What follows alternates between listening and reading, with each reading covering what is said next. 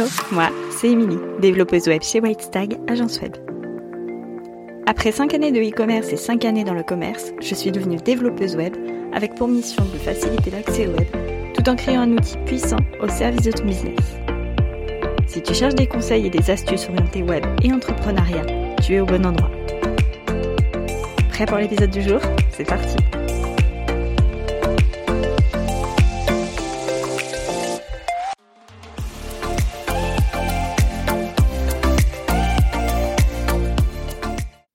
je suis super contente de te retrouver pour ce nouvel épisode de podcast. Comme tu l'as probablement vu dans le titre, aujourd'hui on va parler d'intelligence artificielle. Est-ce que l'intelligence artificielle est notre meilleur ami ou notre pire ennemi? C'est ce qu'on va aborder dans cet épisode. Aujourd'hui, quand on parle d'intelligence artificielle, c'est quelque chose qui fait peur, c'est perçu comme une chose négative, euh, c'est presque même perçu comme un gros mot quand on prononce le mot intelligence artificielle à l'heure actuelle. Et pourquoi? Eh bien parce que tout simplement, on ne la connaît pas encore très bien, on ne sait pas vraiment à quoi ça correspond. C'est un petit peu l'arlésienne, tout le monde en parle, personne ne sait vraiment comment ça fonctionne. Dans cet épisode, on ne va pas parler des prompts idéaux, euh, de ce que c'est même un prompt. On va juste faire le contour de l'intelligence artificielle, les grandes lignes de l'intelligence artificielle, et trouver la réponse à la question, est-ce que l'intelligence artificielle est ta meilleure amie ou ta pire ennemie? Aujourd'hui, du coup, je vais répondre à quatre questions sur l'IA je vais pas rentrer dans les détails parce que c'est pas non plus ma spécialité, mais on va décrypter un petit peu tout ça ensemble. La première question, c'est est-ce qu'on doit avoir peur de l'intelligence artificielle? Alors la réponse à mon sens est bien évidemment non, mais est-ce qu'on peut se contenter de ça comme explication? Je ne crois pas. Donc pourquoi on ne doit pas en avoir peur euh, parce que souvent quand on a peur de quelque chose, c'est justement parce qu'on ne le connaît pas. On a toujours peur de l'inconnu. Une fois qu'on maîtrise les choses, c'est toujours beaucoup plus facile, mais quand c'est les premières fois, quand c'est vraiment les débuts, quand c'est tout nouveau, ben forcément, on n'est pas très à l'aise, on n'est pas très rassuré parce qu'on ne sait pas comment faire, on ne sait pas ce qui peut se produire et donc ça crée un sentiment justement de peur. Euh, ce qu'il faut savoir, c'est que l'intelligence artificielle, ça existe depuis très longtemps maintenant. Alors très longtemps en termes de technologie, parce que voilà, c'est pas non plus, ça n'a pas non plus 50 ans, mais en termes de technologie, c'est pas quelque chose de nouveau. C'est juste que ces derniers temps, ça a fait un gros gros euh, un gros essor. Ça a inondé un petit peu les réseaux sociaux et internet. Enfin voilà, on en entend parler partout, à toutes les sauces et dans tous les domaines. Et donc forcément, on se retrouve un petit peu pris au piège de cette situation, de se retrouver immergé dans l'intelligence artificielle avec tout le monde qui nous en parle sans vraiment savoir ce que c'est. Un petit peu comme les crypto-monnaies il y a quelques années où tout le monde parlait de crypto, de bitcoin, etc. sans que vraiment personne ne sache de où ça vient et pourquoi c'était aussi intéressant. Et puis maintenant c'est quelque chose qui est rentré dans les mœurs et c'est quelque chose de très courant. Donc, est-ce qu'on doit avoir peur de l'IA Tu l'as bien compris, je t'ai donné la réponse au début, mais je te le redis, non. Le deuxième petit point, justement, pour éviter d'avoir peur de l'intelligence artificielle, c'est peut-être de comprendre d'où vient l'intelligence artificielle, comment elle est créée l'intelligence artificielle.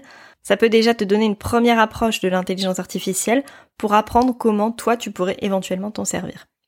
Donc l'intelligence artificielle à la base, c'est des lignes de code créées par des développeurs, je te le donne en mille. Euh, et donc on crée des lignes de code, on crée des réseaux neuronaux, etc dans le but justement de faciliter le quotidien de l'homme. On ne crée pas l'intelligence artificielle pour remplacer l'homme, on la crée pour euh, l'appuyer et pour l'aider.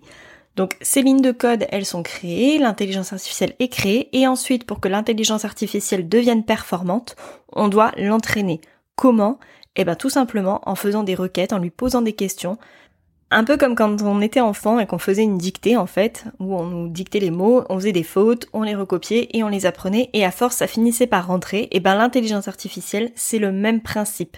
C'est-à-dire que par les requêtes qui sont faites par les utilisateurs, les questions qui lui sont posées, les demandes qui lui sont faites, l'intelligence artificielle apprend de chacun et tout ça ça lui permet de s'améliorer et de devenir de plus en plus performante. Donc à chacune des requêtes qui est faite par un utilisateur, cette intelligence artificielle s'améliore et devient de plus en plus performante. Troisième question qui revient souvent, c'est mon business peut-il être mis en péril? J'ai envie de te dire, on, est nombreux à avoir à la maison un robot de cuisine, du style Cookéo, Compagnon, Thermomix, bref, je vais pas te citer toutes les marques, mais un robot de cuisine dans lequel on nous a vendu cette idée de tu mets tous les ingrédients dedans et il se débrouille, il fait la cuisine à ta place. Est-ce que pour autant ça nous a remplacé Nous, non. Est-ce que pour autant il est capable de faire toute la cuisine tout seul? Non. En revanche, est-ce qu'il peut nous faire gagner du temps? Bah, bien évidemment que oui. Si tu es parent, tu sais que le créneau 18-20, c'est le pire de tous les créneaux en termes de charge mentale et de, de course. On est toutes bien contentes quand on est maman d'avoir un robot qui cuit sans qu'on ait à surveiller.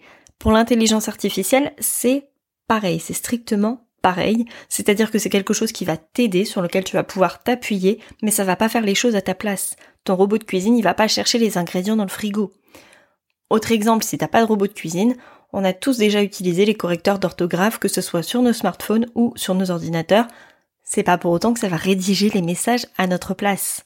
Quand le correcteur d'orthographe corrige une de tes fautes, on est bien d'accord que le mot à la base, c'est toi qui l'as écrit, que la phrase, c'est toi qui l'as écrite, et que le correcteur d'orthographe, lui, il va juste venir rectifier et te proposer quelque chose de différent. Libre à toi de l'accepter ou pas.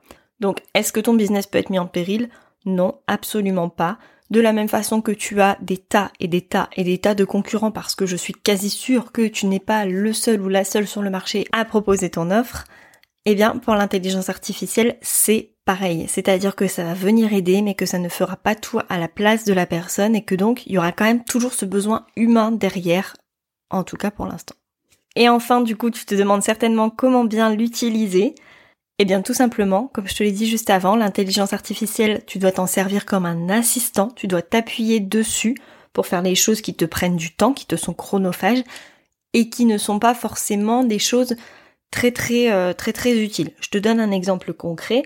Ça m'est arrivé d'utiliser l'intelligence artificielle dans Notion pour me créer un tableau. J'avais besoin d'entrer des statistiques et je devais créer un tableau pour rentrer tous les chiffres dans, dans, dans mon espace.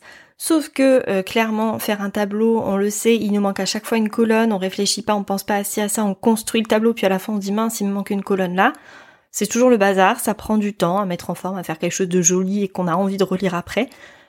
Et ben clairement, le fait de demander à l'intelligence artificielle de Notion de me créer un tableau, pas de rentrer les chiffres dedans, de créer le tableau, ça m'a fait gagner un temps fou, j'ai pu me consacrer sur autre chose pendant ce temps-là, et puis ça m'a permis d'avoir d'office une vue d'ensemble. Est-ce que ça a faussé mon travail? Non. Est-ce que j'ai triché sur quelque chose? Non. Est-ce que ça m'aurait apporté quelque chose de plus de créer moi-même le tableau? Non. Donc pour moi, l'intérêt de l'intelligence artificielle, il est là. C'est de se dégager du temps, de récupérer du temps qu'on va mettre dans des tâches utiles et dans des choses que toi seul peux faire. L'intelligence artificielle n'est pas venue rentrer mes chiffres, c'est moi qui les ai entrés. L'intelligence artificielle ne m'a pas dit mets telle colonne ou mets telle colonne, c'est moi qui lui ai dit. Elle a juste fait le travail un peu ingrat, entre guillemets, que je lui ai demandé de faire. L'intelligence artificielle, ça peut aussi t'aider à brainstormer.